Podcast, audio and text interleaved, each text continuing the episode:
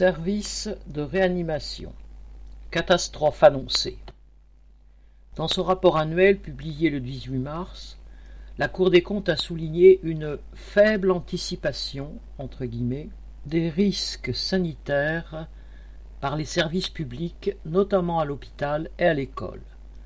Il serait plus juste de dire que rien n'avait été prévu.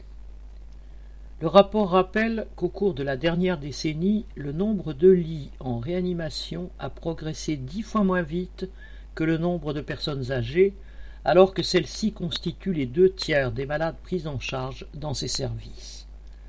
À la veille de la crise sanitaire, il n'y avait plus que 37 lits de réanimation pour 100 000 personnes de plus de 65 ans, contre 44 en 2013.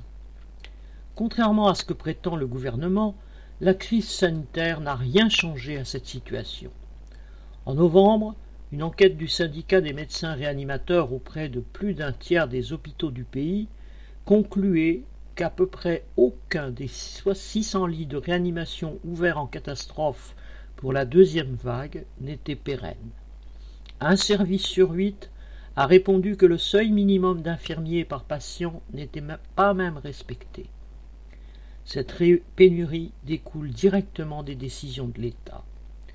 Depuis 2007, le financement des hôpitaux est calculé par le biais d'un système de tarification qui associe un prix à chaque acte pratiqué. Les hôpitaux sont pris en tenaille entre des tarifs qui baissent pour la réanimation et des charges qui augmentent, ce qui en fait une activité déficitaire. La Cour des comptes estime que chaque ouverture de lit de réanimation se traduit en moyenne par un déficit de 115 000 euros par an. Comme solution, elle se borne à suggérer de revoir le système de financement de ce type de soins, tout en préconisant de le maintenir pour le reste de l'activité hospitalière. Le président de cette institution n'est autre que Pierre Moscovici, PS et ex-ministre du gouvernement Jospin.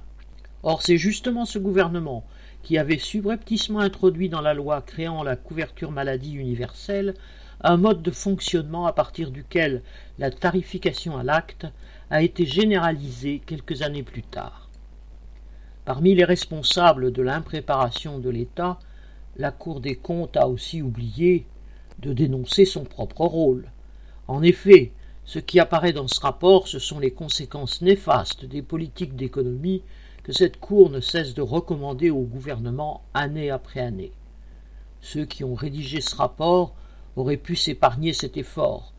Tout ce qui s'y trouve, le personnel soignant n'a cessé de le dénoncer au cours de nombreuses mobilisations ces dernières années pour exiger des moyens humains et matériels pour l'hôpital.